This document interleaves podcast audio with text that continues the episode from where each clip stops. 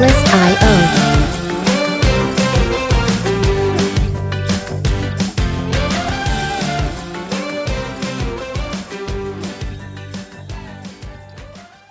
a todos, ¿cómo están? Les saluda Andrés Quintero, una vez más de un nuevo episodio del podcast de FinClub.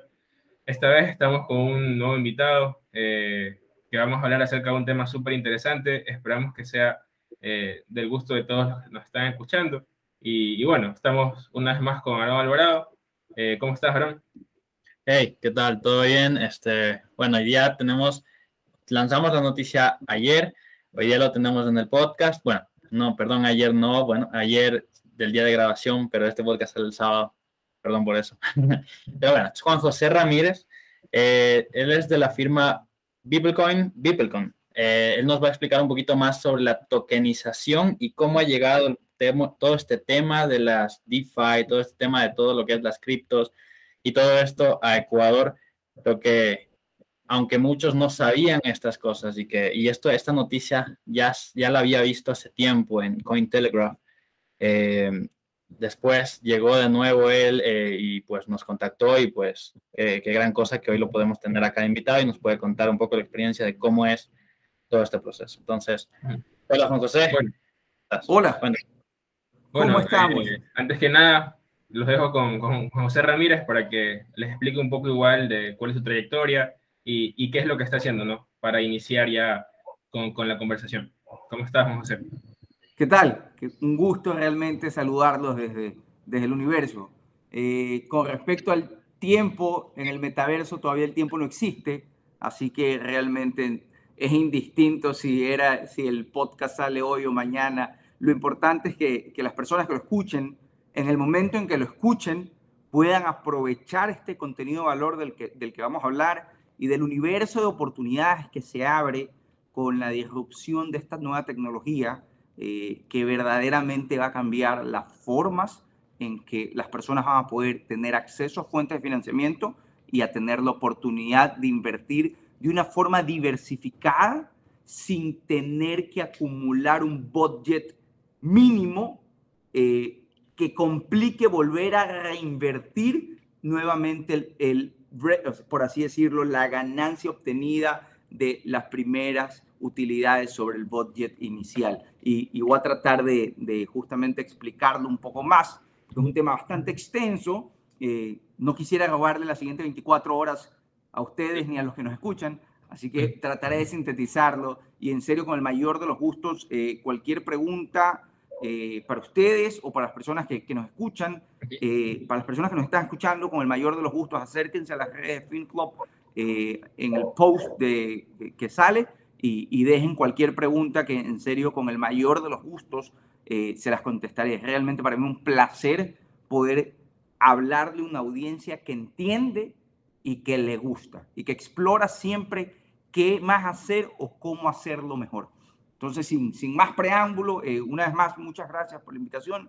Eh, y bueno, arranquemos. Sí, evidentemente la, la, noticia salió recién hace tres semanas aproximadamente, pero el logro y el hito que lo hicimos desde Ecuador eh, ya lleva aproximadamente un mes y medio.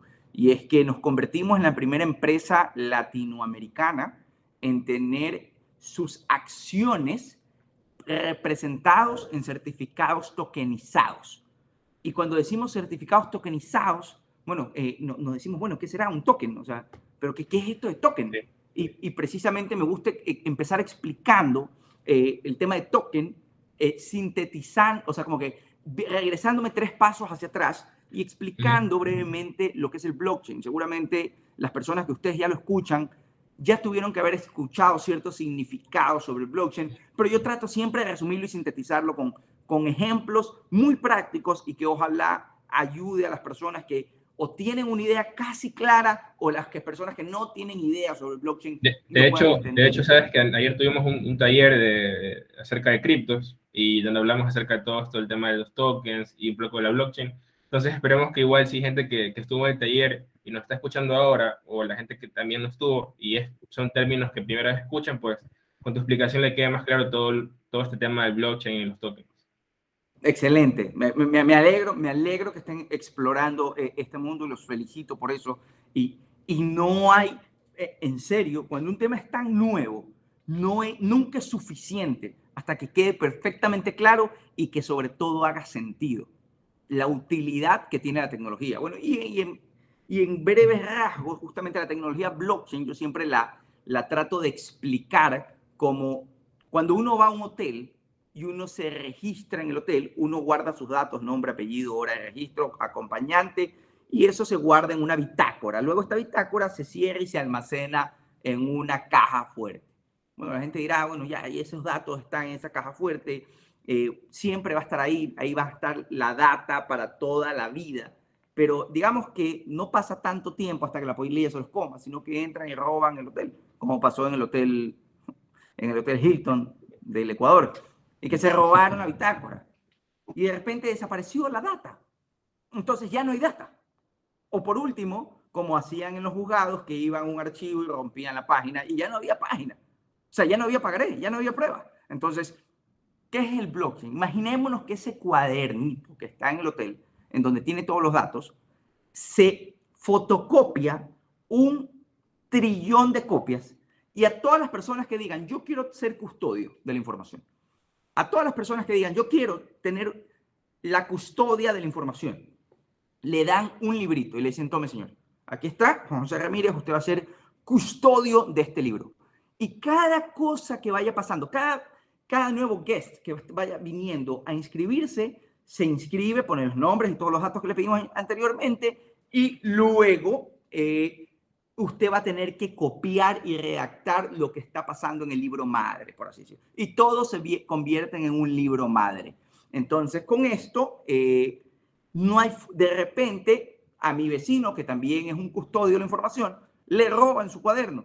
Es decir, oye, ya no tengo información. No, tranquilo, aquí está la última actualización hace un segundo que hubo. Toma, te doy una copia.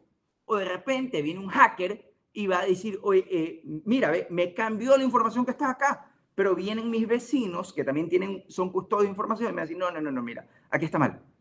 Esto es así.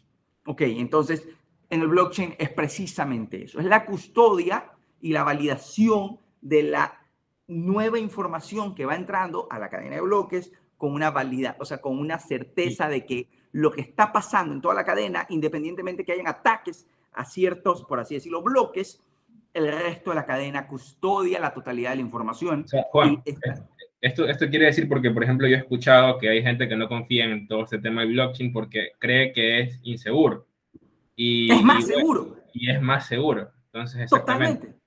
Totalmente. Entonces, bueno, por ese lado queda claro. Pero claramente escuchamos de eh, personas que dicen, que, noticias que salen y perdió un millón de dólares en Bitcoin. Sí, es que puede pasar. Porque no es que, o sea, se descuidó y perdió su billetera. Es lo mismo que si tú vas en un taxi y tienes un portafolio con un millón de dólares, coges, te bajas del taxi y el taxista se fue con tu portafolio y se llevó tu millón de dólares y lo perdiste. Es exactamente lo mismo. Por un descuido, por se te olvidó la clave. Lo perdiste. Se te olvidó en, qué taxi lo dejaste. Perdiste tu millón de dólares. O sea, no, no es porque, ay, es porque está en el metaverso, por así decirlo, eh, porque está alojado en blockchain, eh, se me puede perder. No, eh, corre los mismos riesgos que por descuidado te pueden pasar. Entonces, eh, es igual de seguro. Que es que, que, en el mundo blockchain solo viven los terroristas, los, los traficantes, los, eh, realmente es igual que en el mundo, o sea, evidentemente, no hay, en el blockchain todo se registra, no hay nada que no quede registrado. Que si hay cierto grado de anonimato, sí, es verdad, pero que te aseguro que el 80% de las personas que jugamos en criptos, por así decirlo, me gusta decir jugar, aunque personalmente considero que es invertir, pero al mundo le vendo que jugar. Eh, los que jugamos en cripto, el 80% de las personas utilizamos exchange. Y los exchanges son centralizados. Y de, ese, de, ese, de esas 80% de personas que utilizamos exchange, te aseguro que el 80% utiliza eh, ¿cómo se llama? Exchange centralizados, donde tienes que dar tus datos, revelar tu identidad y ya tienes un código de cartera que está mapeado con tu nombre, tu apellido, tu dirección, tu cédula de identidad. Y que esa dirección ya es tuya y ahí pones tu capital. Entonces, sí, yo me escondo detrás de una billetera, pero X Exchange, que ya tiene tus datos, sabe quién es tú. Y todas las transferencias que hagas, porque queda registrado, en, puedes te vas a la cadena, vas al scan de, de, la, de la cadena y puedes ver justamente todas las transferencias que has hecho.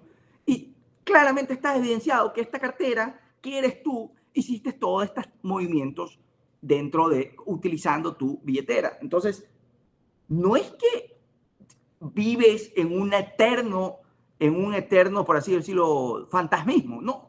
Es que, evidentemente, empiezas con cierto grado de anonimato y, por ponerte un ejemplo, ¿quién empieza con cierto grado de anonimato? Las carteras que minan, por así decirlo. Entonces, ¿qué obtienes? Tienes unos minadores, recibes monedas, por, por tu en compensación a tu, a tu servicio que prestas eh, y las recibes a través de un layer o una billetera fría que le llaman, que son las billeteras que no son un exchange y que justamente eso sí, esas sí son totalmente anónimas porque no hay una cara detrás, no hay un exchange que te pide que pongas una cara detrás de la billetera. Entonces sí, evidentemente. Entonces, como pasó un caso ahorita que eh, un niño de, creo que era 20 años, eh, se robó como 500 mil dólares y que lo atraparon porque en un juego se compró una espada. Y esa espada la compró luego de varias transacciones que hizo con una billetera en donde había alojado los 500 mil dólares que había robado. Entonces, simplemente es esperar que un poco, que, que los gobiernos de Estados Unidos, que ya lo está haciendo, y varios gobiernos más, empiecen a invertir un poquito más en, en, en, en Know Your Customer y, y, sistemas de tracking de movimientos en la cadena de bloques. Pero es cuestión de tiempo. Entonces, es más seguro y es algo que no se puede borrar. O sea, es, es, verdaderamente un... Es totalmente contrario a lo que nos quieren vender. Eso con respecto al blockchain. Entonces, ahora sí... Una, una cosa ahí para acotar. O sea, prácticamente la, la regulación, de, este, en este caso de un Bitcoin, es lo que todo el mundo piensa que la regulación lo haría acabarse. Pero obviamente, bueno, en mi opinión es que la regulación lo va a beneficiar. Y creo que con lo que tú dijiste, también una regulación en todo esto de saber el, registro de todo esto y que la gente y que se logre llevar un registro de las transacciones y todo esto, yo creo que lo harían explotar. Y en vez de existir solo un El Salvador, van a existir cinco El Salvadores que van a tener que van a adoptarla para poder mejorar sus, sus transacciones, ¿verdad? ¿Crees lo mismo o cómo ves la cosa? O sea, te apuesto que de aquí al 2022 ya hay cinco países al menos que han adoptado un activo digital como una moneda paralela. Uh -huh. Y ahí sí hay que hacer una pequeña diferenciación. Y es que si es un activo digital, eh, llámese un, un stablecoin o un bitcoin, que podría ser una reserva de valor, o una moneda que quiera crear como la que quiere crear China. Y sí hay que hacer una gran diferenciación. Uh -huh. El gobierno chino prohibió las criptomonedas, pero quiere hacer una, el yuan digital. Pero el yuan uh -huh. va totalmente contrario a la esencia de lo que es una criptomoneda. Que la criptomoneda en sí es una moneda totalmente descentralizada. El yuan chino claramente va a ser una moneda controlada por el gobierno. Claro. Entonces, a diferencia de Estados Unidos, y, aquí es súper interesante, porque ¿qué pasa con la Junta de Reserva Federal de los Estados Unidos? El presidente va a ser reelecto para cuatro años más, que ya viene siendo cuatro años anteriores, y eso también es un tema que nos podríamos ir largo. Eh, no sé si, si las personas que están escuchando conocen, pero en el año 2020 existían 3.5 trillones de dólares, dólares, dólares en la economía mundial, emitidos e impresos por Estados Unidos. Hoy en día, si, si vemos, me, y justamente invito a las personas eh, que me sigan en mi cuenta de LinkedIn, donde comento de todas estas cosas, y es que en el año 2021, ahora en noviembre, hay 6.2 trillones de dólares. Es decir, se dobló la cantidad de dólares en la economía. Uh -huh. y, y, y, si tú te pones a ver y tú dices, wow, ¿qué, qué, pero, y, cuál es el efecto? A diferencia de que cuando tienes una compañía, cuando en Ecuador se imprimían sucres, la economía impactaba solamente en Ecuador. Cuando en Estados Unidos imprimes dólares, eh, impacta en todo el mundo. O sea, Estados Unidos tiene gripe y Ecuador eh, estornuda. Entonces, ¿cuál es el impacto que va a tener esto en Estados Unidos? Claramente una hiperinflación. Ya tienes una... ¿Qué es lo que viene? ¿Perdón? ¿Qué es lo que estamos viendo ahora? ¿no? Totalmente. Ya tienes, una, ya, tienes, ya tienes el anuncio de una tasa de inflación entre el 5 y 7%. Ojo, esa tasa de inflación no considera alimentos, transporte y, eh, y casa. O sea, eh, la tasa de inflación efectiva podría estar en el 10%. O sea, bienvenido a Estados Unidos, Latinoamérica. Eh, y de ahí, y, eso no es todo. La devaluación de la moneda. ¿Y qué hace la persona cuando quiere, su, moneda se está devaluando? Claramente busca refugios. Antes el dólar era refugio Ahora ya no, ahora es el Bitcoin. ¿Qué hizo Estados Unidos? Y dijo, no voy a utilizar una moneda paralela para decir el, dólar digital. No, me haría más daño. Preferible adopto Bitcoin. Entonces, más bien veo una oportunidad para países latinoamericanos como El Salvador de no cometer el error que está cometiendo China, sino que adoptar lo que está haciendo Estados Unidos, que es adoptar las monedas ya existentes, evidentemente las que tienen cierto grado de tecnología y cierto grado de credibilidad, como podría ser el Bitcoin, sin ningún problema, y adoptarlas a su economía. Porque la, en Ecuador ya se, ya se hacen transacciones por 12 millones de dólares mensuales. Entonces, ah, mira, ese, dato no, no lo conocía, la verdad. 12 millones de dólares mensuales. Sí, correcto. Es lo que, se, es lo que sacó un dato eh, mi gran amiga Gina Macías de Colmena, que le mando un saludo, un fuerte abrazo. Tuvimos un conversatorio hace poco y evidentemente no, nos sacó insights súper interesantes. Pero este dato considera este, transacciones, ¿te refieres de compra? Movimientos. Sí. Eh, movimiento de valor. Ah, ok, ok. ya, ya, se está moviendo, se está moviendo. Y, y, los datos que dicen Bitcoin ya mueve más que PayPal. Entonces tú dices, ¿qué está pasando? Realmente algo está cambiando. Entonces, como te dije, si, si a mí me das el espacio de hablar 24 horas lo haría. O sea, en serio, yo simplemente mandaría a llamar a ver más café y me quedo hablando aquí 24 horas eh, sin parar. Pero, pero, pero, pero quiero justamente resumir un poco, a, ya una vez habiendo como que podido explicar qué es el Bitcoin de una forma muy aterrizada, cero técnica, qué es el Bitcoin, y ahí podríamos diferenciar entre Bitcoin, el Tether, el, el, ay, ahorita, bueno, el, Ethereum, Cardano, Polkadot, y te las menciono, todas las top assets, por aquí, sí, como las dicen, y todos los datos que, que podemos revisar. Pero en todo caso, lo que te quiero decir es, dimos un paso más allá con Bitlecon. Y es que, evidentemente, creo mucho en la criptografía, en la tecnología criptográfica, y con eso dije, bueno, vamos a hacer algo, pero en el, en, en el multiverso, que digo yo que es la unión del universo y el metaverso. Entonces, vamos a utilizar tecnología criptográfica para poder coger las compañías del mundo terrenal, del universo, y que sus acciones se conviertan en certificados tokenizados para que las, los socios ya no tengan estas carpetas viejas, antiguas, que se, las polillas se las comen, y puedan tenerlo en una code eh, en una billetera fría o en, en ley, en donde quieran tenerlos. Pueden, en sus Trust Wallet pueden almacenar sus acciones tokenizadas. Tú me decís, pero ¿sabes qué? Bueno, ya está chévere, eh, me gusta el tema, la verdad es que me parece interesante, disruptivo, pero realmente no le encuentro un valor. ¿Por qué convierto mis acciones en certificados tokenizados? Más allá de decir que evidentemente la evolución, la tecnología, los avances, cero, economía cero papel, eco-friendly, etcétera, etcétera, etcétera, etcétera, es que ahí no está, o sea, ese es el hito, por así decirlo, es un hito. ¿Qué es lo que se viene?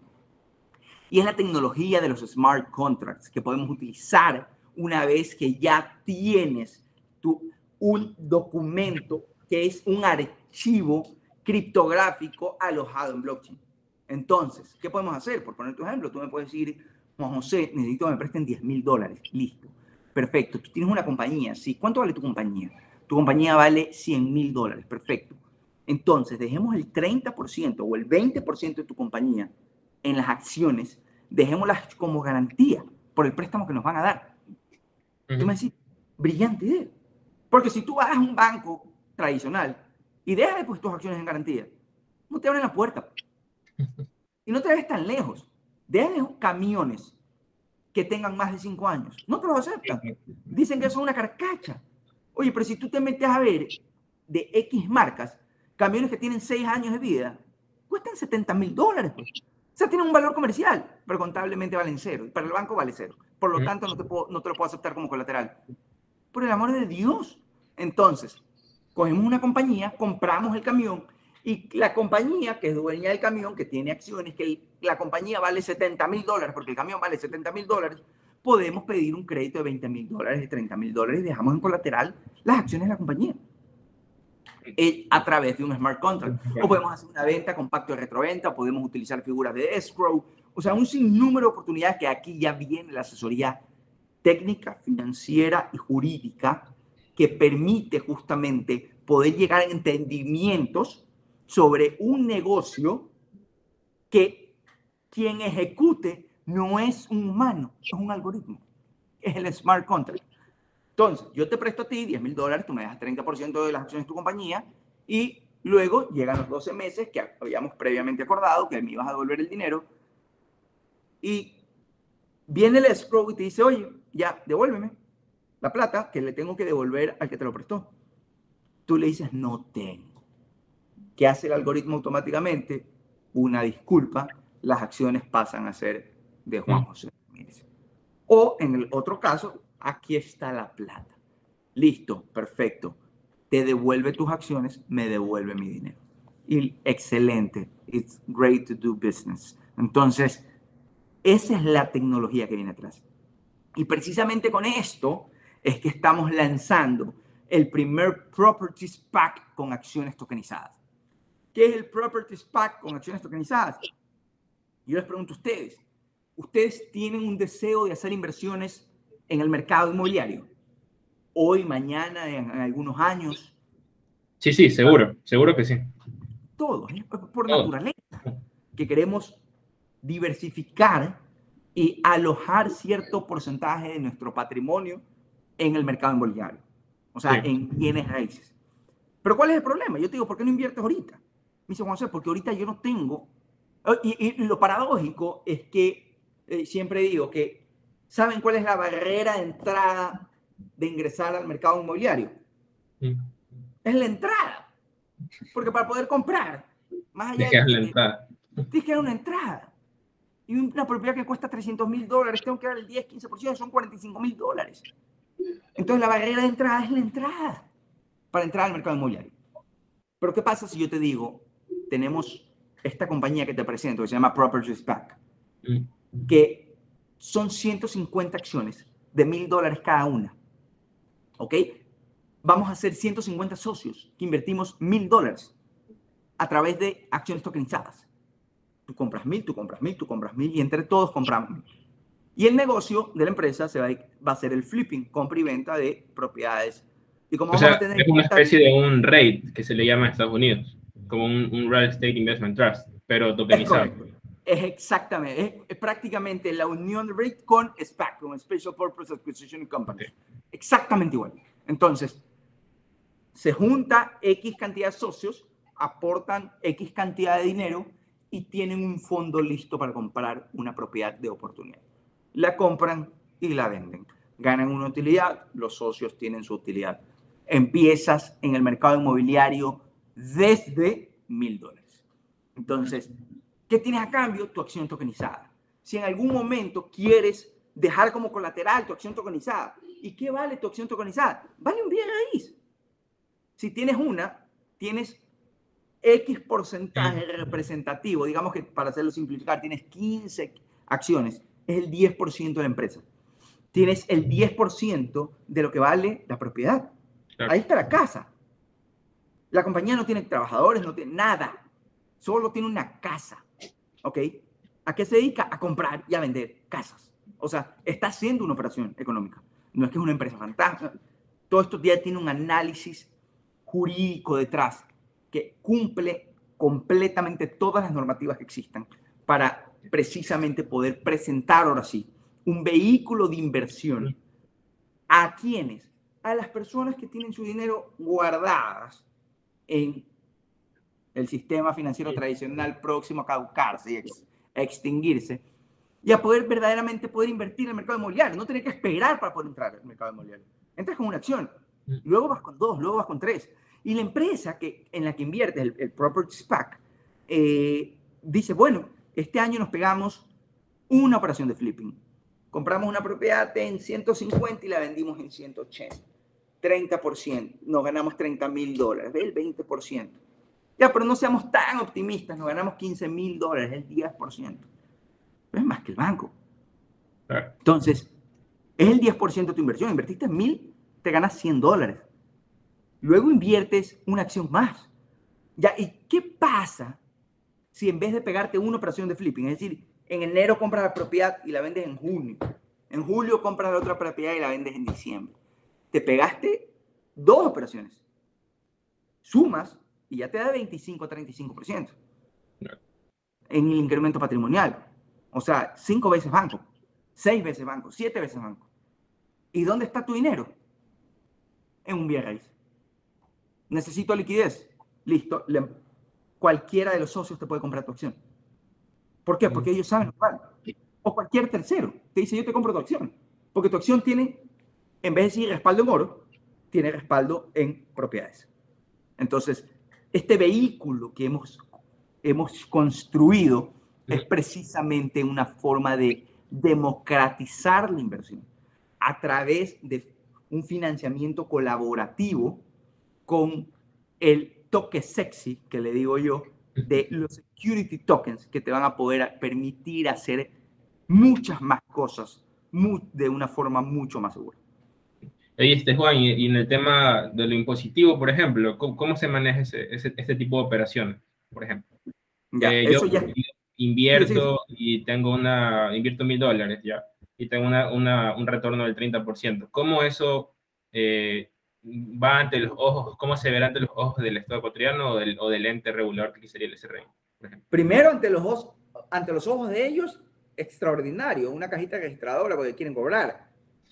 Pero gracias a Dios tú estás conversando con un estudio jurídico experto en el tema.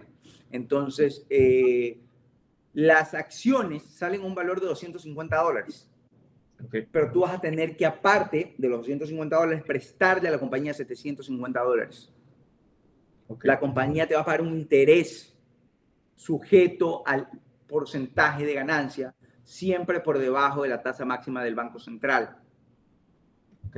Entonces, el ingreso que tú tendrías dentro de tu contabilidad y dentro de tu, por así decirlo, tu carga impositiva va a ser un ingreso financiero que no graba IVA, pero que evidentemente si pasas como persona natural de ciertas cantidades, va, evidentemente es grabable con renta, pero dentro de la escala en la que te encuentres.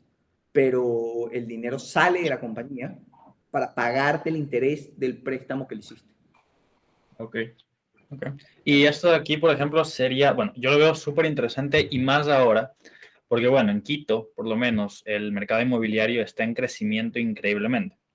Eh, y el, el hecho de que hayan estos tipos de activos con el crecimiento inmobiliario que hay, ¿tú crees, cuánto crees que sea un posible crecimiento para esta parte de lo que es los, los, los tokens que, que, ofrecen este tipo de activos? O sea, digamos, de aquí a 2022, ¿cómo ves esto? ¿Crees que sea un boom en Ecuador o crees que tome más tiempo? Antes la respuesta siempre era el cielo es el límite, pero desde que el metaverso se suma a la ecuación, ya realmente digo que la composición algorítmica que pueda determinar una computadora cuántica, no mentira, verdaderamente ya el cielo dejó de ser el límite. Y es que la, la industria inmobiliaria, su mayor crecimiento no ha sido ahora. No, eso sí hay que decir el desarrollo inmobiliario más grande que ha existido en la historia de la humanidad no se ha dado en los últimos años. Eso no es así. Entonces, pero, lo, pero evidentemente hay una necesidad, o sea, claramente hay una necesidad habitacional y, una necesidad de, desarrollos urbanísticos eh, y, y, zonas comerciales. Eso sí, por un crecimiento poblacional, o sea, pero pero no te creas que la mayor, el, incremento en, en inversiones inmobiliarias, las más grandes de la historia se han dado en los últimos años. Entonces, ¿cómo podría dinamizar? Increíble, porque le permites a las personas que ya que usualmente se sentían más cómodas depositando su dinero en certificados eh, bancarios, recibiendo tasas del 5, 6, 7%, y acá empiezas a ganar en 10, 11, 15%, 20%. ¿Me explico? Entonces, verdaderamente lo potencializaría muchísimo. O sea, una gran oportunidad para poder ingresar dinero en una industria tan importante, porque más allá de la industria inmobiliaria es qué ayuda, o sea, qué necesidad satisface la industria inmobiliaria, que es la necesidad habitacional. Entonces, realmente es una gran oportunidad de atender la necesidad de un inversor acostumbrado a la tasa que, yo digo la tasa impositiva, porque es la tasa que impone el banco, que uno te podrá negociar medio puntito para arriba, máximo. Y si es que tienes el certificado bancario, o sea, pero de ahí un cristiano que va como uno a depositar X cantidad en una póliza, no lo dejan negociar ni media centésima. Entonces, atiendes esa necesidad de inversión, o sea, esa democratización de la, o sea, esa posibilidad de poder invertir desde cantidades más bajas y puedes ayudar de cierta forma y no tan indirecta la, la posibilidad de satisfacer esa demanda habitacional existente. Oye, este, ¿sabes, Juan, que te iba a decir? Eh, bueno, no sé si tú hayas invertido en acciones tokenizadas de, que hay en, en estos exchanges como Binance, en FTX, que, que tienen una gran variedad de, acciones tokenizadas. Eh, yo, yo oí este tema de las acciones tokenizadas en el mes de abril, por ahí este año. Eh, me interesó bastante porque justamente es lo que dices. O sea, me gusta porque eh, a través de criptos tú podrías invertir en, en, empresas como Tesla, como Microsoft, etcétera. No sé si has visto el tema exactamente, sí, si, has invertido. Pero te faltó una noticia más. ¿No viste, no viste la continuación de la noticia? La continuación de la noticia es que Binance tuvo que deslistar las supuestas acciones tokenizadas, porque no eran acciones tokenizadas, eran espejos, eran como decir futuros. Era decir, soy la, es una representación de una acción tokenizada, de una acción, pero no era la misma acción. Si tú comprabas la acción, tú no podrías ir a, decirle a la, a la SS o a, a la compañía, hola, yo soy socio. No. Ah, no, Tenías un espejo que si la acción subía a 150 de 100, ganabas 50 y la vendías.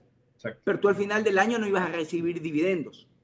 Entonces no eran acciones tokenizadas. Lo que eran era un futuro y que las tuvieron que deslistar. Sí. Si hoy vas a Binance y quieres comprar Apple, ya no existen. Probablemente de aquí en un mes puedas ver las de Biplecom, porque esas sí son acciones tokenizadas. Aquí, ¿Qué cosa? En, FTX, por ejemplo, bueno, ahí, ahí siguen estando, pero es por un tema, eh, imagino, legal. Bueno, FTX está registrado en, en, Hong Kong, creo. Entonces, claro, no está en Estados Unidos. No está en la sí, sí, le cayó, le cayó a Binance. Le cayó a Binance por ese tema, sí. Pero no son acciones. Son la, léete bien la descripción, son la representación de una acción. Pero no es la acción. A diferencia de, de la acción de Biblecom, que no es la representación de una acción, es la acción. El certificado tokenizado es la acción. Si yo te transfiero a ti una, un certificado tokenizado, te conviertes en accionista. En cuestión de 72 horas te vas a la página de superintendencia de compañías y te vas a ver como socio. Accionista de la compañía Biblecom, sale tu nombre. Y al final del año, cuando se reparten utilidades y dividendos, te llega tu cheque. Igualito ¿Y cómo, sería este proceso? Por ejemplo, eh, ¿cómo alguien va, dice quiero invertir en Biplecon, en, el, todo esto del, del, tema de inversión inmobiliaria o en el fondo inmobiliario? ¿Y cómo esa persona, por ejemplo, recibe la, la acción? Hablabas de una billetera, una billetera fría, por ejemplo. Puede ser una billetera fría, puede ser un Trust Wallet. Vienes, me, eh, nos contactas y, y, nos dice, bueno, quiero hacer una inversión inmobiliaria. Perfecto. Eh, quiero comprar una acción. Listo. Ok. Necesito tus datos porque te tengo que registrar, necesito exactamente los mismos datos, como que si te fuera a vender una acción física. Exactamente los mismos datos. y necesito tu billete, tu, dame tu número de billetera. ¿Ok? Tú me coges, yo te transfiero tus, tu, tu acción, tus dos o tres, cuatro, cinco acciones, las que quieras comprar, y en cuestión de 72 horas te vas a ver reflejado en la página de la superintendencia. Okay. Es así de sencillo. No tenemos que firmar un papel, no te tengo que mandar un correo, no, tengo que, que, que, la huella digital, nada. Únicamente te hago la transferencia a través desde mi billetera o desde la billetera de la empresa cuando hace, eh, cuando emite las acciones, desde la billetera de la empresa, a través de la billetera, a través del código semilla de la empresa, si aprueba la transferencia, te llega tu, y te llega a tu billetera. En ese momento, el, la, el gerente general se vira y notifica a la superintendencia de compañías que hay un nuevo socio de la empresa. Sí. Y esto, esto lo podrían hacer todas las empresas, ¿verdad? Incluso las que no, porque sabemos que el mercado de valores a veces para empresas pequeñas o pymes, por ejemplo, es un poco complicado. Pero esto, ¿crees que es una, una alternativa real de financiamiento para pymes, por ejemplo? Totalmente. Mira, en el mercado de valores solamente juegan en este mercado 380 empresas. De esas 380 empresas, ¿qué hacen? Comercialización de acciones, titularización de créditos, emisión de obligaciones, eh, comercialización de facturas, eh, por ahí se me escapará una que otra. De todos las, los vehículos que tienen ellos en el mercado de valores, mueven entre 380 empresas, mueven 10 mil millones de dólares. En de renta fija y variable. Sí, correcto, entre renta fija y variable. Pero hablemos de instrumentos. Eh, emisión de obligaciones, usualmente fija. Eh, puedes tener emisión de obligaciones, de, de, ¿cómo se llama? Comercializas tus acciones, puedes dar dividendos fijos, puedes dar dividendo variable, un sinnúmero de cosas. O sea, eh, cualquier tipo de instrumento financiero que utilices a través del mercado de valores puede tener las dos opciones, renta fija o renta variable. Y el... Ahí, donde estábamos. Ah, ok. ¿Y qué pasa con el resto de compañías? Vamos. hablemos de las top 5000. Mm. Son 5000 empresas. Quitémosle las 380. Nos quedan 4620. Tú estás en esas empresas. ¿Por qué no estás en la bolsa? Mm. ¿Dónde están? La empresa número 5000 vende 2.4 millones de dólares. Es Chop Chops. La marca que vende la comida. Arroz con menestra y eso, arroz con una comida media rica. Y si está, si está conectada la gente de Chop Chop, por favor, mándele aquí a, a Film Club el, la pauta del auspicio, que, que no, es gratis. ¿eh? De ley. Eh, eh, por lo menos una, que se auspicien unos, unos platitos. Pues, ¿no? Eh, bueno, esta empresa vende 2.5 millones de dólares. Yo les creo a esa empresa. Esa empresa tiene al menos en patrimonio, las top 5000 tienen en patrimonio al menos un millón de dólares. Yo les creo a esas empresas. Si a mí me dejan las acciones en su empresa en garantía, yo les voy a prestar plata. Porque creo en ellos. Y ellos no quieren que yo sea su socio. Ellos solamente quieren prestarme que yo les preste plata. Mm. El 86% de las empresas en el Ecuador son familiares. Nadie quiere tener un socio. Lo que quiere es tener fuentes de financiamiento si dejan en colateral las acciones, nadie quiere que por no pagarte te me vas a quedar con, el, con la acción, como empresa. Estás loco, te pago y, me devuelven las acciones. Evidentemente es una oportunidad extraordinaria, o sea, es la verdadera disrupción de las fuentes de financiamiento. Yo creo que también sería, sería interesante el hecho de que cambiaría de cierta forma también, porque no solamente por pedir prestado dinero, sino que cambiaría totalmente la forma de, ver los negocios. Porque cambiaríamos la forma de ver el negocio familiar, de que sí, estoy con mis primos, mi tío, mi tía, y más bien crear socios eh, a partir de esta, de una especie de IPO, pero por medio de un activo digital. Sería increíble, o sea. Tienes los STOs, los Security Token Offering. okay. Y esos aquí también los, los puedo acceder aquí. Exactamente, exactamente igual. Para, para, que la gente que nos está oyendo, eh, para aclarar ese tema que mencionó ahorita Juan José, del Security Token Offering, eh, principalmente existen tres formas de financiarse para una empresa actualmente que se conozcan. Bueno, dos formas que son súper conocidas. En el mundo de las finanzas tradicionales existe el IPO, que es cuando una empresa saca acciones el mercado de valores buscando financiamiento eh, para financiar operaciones, pagar deudas, etc. Luego está en el mercado de las criptos, que se conoce como ICO, que es un Initial Coin Offering o una oferta inicial de monedas, que es cuando una, una especie de startup o empresa emergente con base tecnológica busca financiarse a través del mercado de las criptomonedas y crea sus propios tokens o su propia criptomoneda como tal, las ofrece al mercado, la gente las compra y con eso se financian sus operaciones. Y ahorita Juan José nos está hablando acerca de una nueva forma de financiarse para empresas, que es, el, que es con, con, con, los tokens, eh, que es el, Security Token Offering, sería el STO, que es como una forma que lo que está Juan José ahora, por ejemplo, con el tema de, de, de que es básicamente eh, armar un, una especie de fondo eh, como un RAID que se conoce en Estados Unidos, es un, un, fondo de inversión en bienes raíces, donde tú básicamente eh, recolectas dinero o recolectas capital de muchos inversores y, e inviertes en la compra y venta de, de bienes raíces o de bienes inmuebles. Entonces, es otra opción de financiarse también que se está haciendo súper conocida, eh, bueno, según Juan José ahora, y me parece súper, súper interesante, la verdad. Entonces, para resumir también, por ejemplo, hoy FinClub podría eh, sacar, eh, podría sacar acciones. Exactamente, y ofrecerlas al mercado y, y, financiar un proyecto, por ejemplo. Entonces. Totalmente. Y además que se eliminan, se eliminan totalmente costos de papeleo, que también es una gran ventaja. Y, y, los costos de mis amigos de las casas de valores. Y de las casas de valores. Exactamente. es realmente la forma disruptiva de acercar al empresario o al emprendedor con el inversor, mm. que lamentablemente antes no era inversor, era sujeto de dictadores. y perdón por hacerme muy extremista, pero las personas que tienen su dinero en la banca tradicional, que tienen, por así decirlo, estas pólizas que los obligan a quedarse hasta el último día y si quieres ir a reclamar te dicen que no hay sistema, no te contestan, que vas a perder todo el interés que te viene, que te ha generado 3%. Eh, o sea, no es que es tan fácil, o sea, libera una póliza pues, por teléfono, a ver si puedes, o con un clic de el celular. Tienes que ir a firmar un, un papeleo, pero como que peor que si te estuviera o sea, muriendo, pues, o sea, es mm. increíble.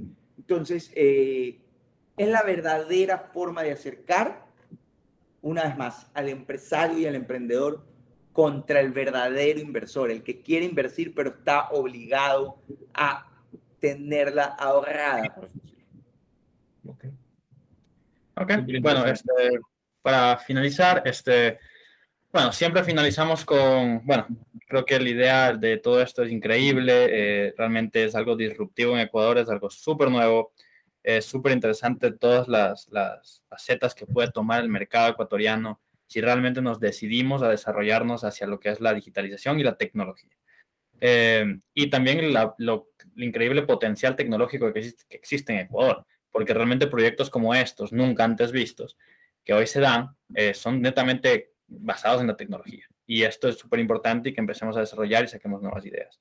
Antes de terminar, siempre nos gusta eh, que los invitados den, no sé, darles una frase y también recomienden un libro o recomienden algo eh, en base a, no sé, lo que tú quieras decirnos y que deje un mensaje para todos y los que nos están oyendo. Entonces, buenísimo. Buenísimo. A ver, eh, una frase, siempre, hay, hay, frases muy, muy trilladas a veces pero que todas son chéveres. Te soy honesto, ¿no?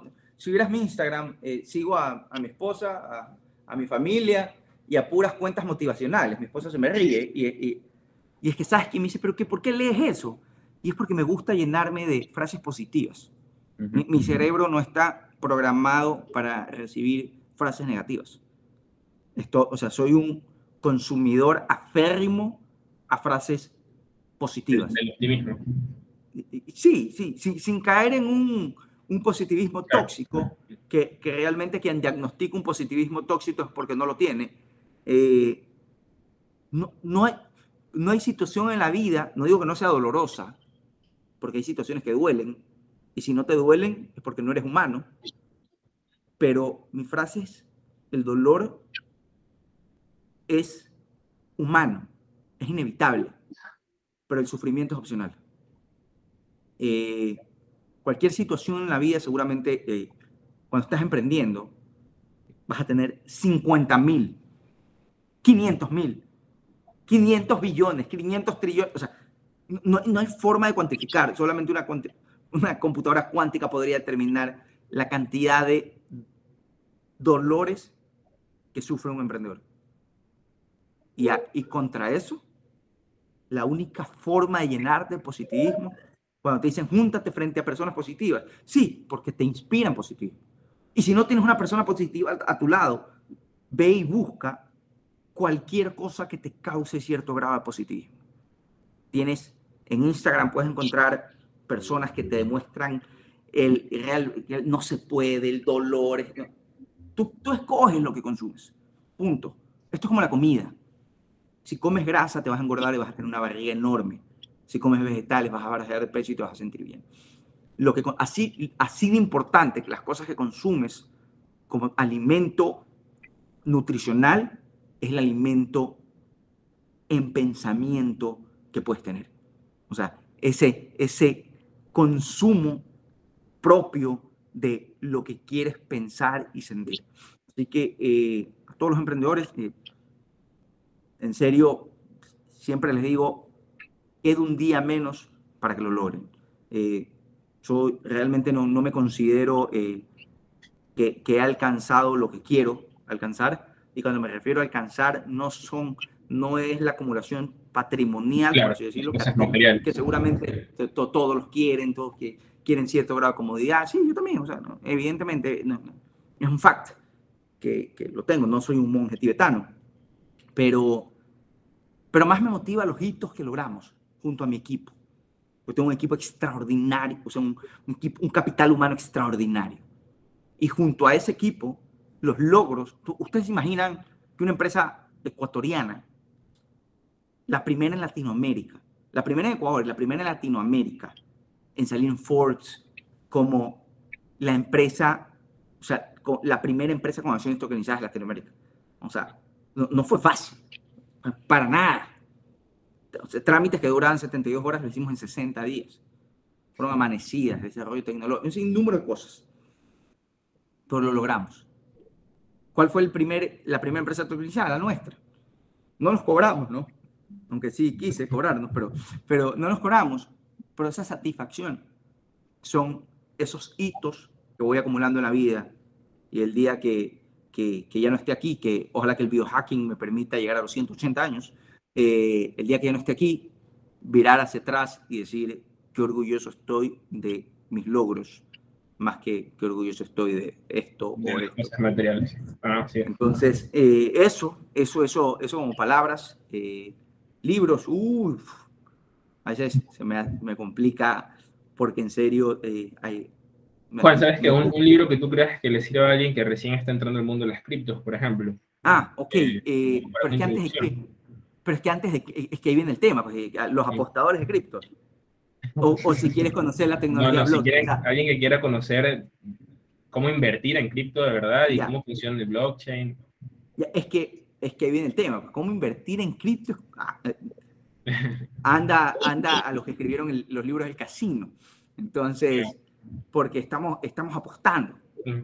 Creemos, creemos en la apreciación del activo.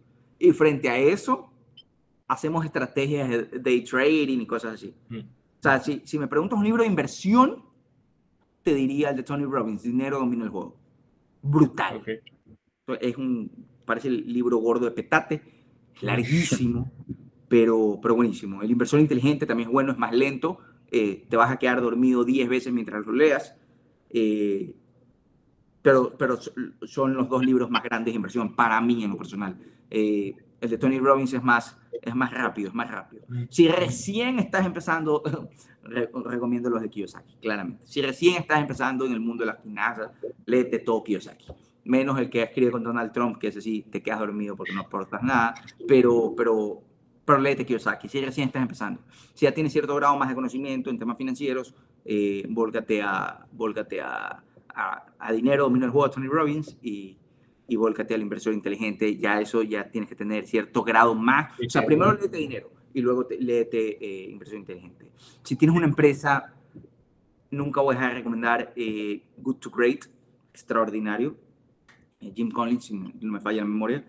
Y si quieres organizarte personalmente, los, los siete hábitos de la gente altamente efectiva. Mm. Si quieres irte de vacaciones y reflexionar, pensar un poco y preguntarte a ti mismo por qué estás en este, en este multiverso, en, cualquier, en el metaverso o el universo. Eh, te, te, sugeriría escuchar Sabina, no mentira, eh, un par de libros, El poder de la hora, muy bueno, pero eso léetelo después. Primero léete eh, El monje que vendió su Ferrari, este mismo escritor, que es buenísimo, tiene el Club de las 5 de la mañana, brutal. no lo he logrado hacer, eh, me levanto cinco y media, cinco y cuarto, porque mi hijo se levanta a esa hora, pero, pero me parece libro extraordinario. Eh, esos dos, buenos, y ¿cómo se llama? El, el, poder de la hora. Primero léete los dos que te digo, el, el, el monje que, que, vendió su Ferrari, Club de las 5 de la mañana, y cierras con el poder de la hora, y ahí sí ya te puedes ir a farrear. Pero, pero eso, esos son los libros que... ¿Me, me faltó algún, algún deber más? No. No, ahí estamos, creo. Está perfecto. Okay. Bueno, este, gracias por haber estado aquí. Increíble haberte escuchado todo el proyecto que tienes por delante y te deseamos los mejores éxitos del mundo. Realmente esperamos que Ecuador logre desarrollarse gracias a todos estos emprendimientos y estas cosas que se están haciendo. Aquí tenemos un emprendedor más, Juan José Ramírez, que todos lo conozcan. Está la noticia en LinkedIn, en, perdón, está la noticia en, Instagram. Eh, dinos tus redes para que te sigan, José. Eh, LinkedIn, por favor. Eh, Juan José Ramírez. Ahí estoy. Buenísimo. Entonces, eh, esperamos que lo sigan, que siga creciendo y bueno, éxitos y nos vemos en la próxima. Chao. Nos volveremos a ver en algún momento, seguramente. Que estén bien. Gracias. Cuídense. Chao.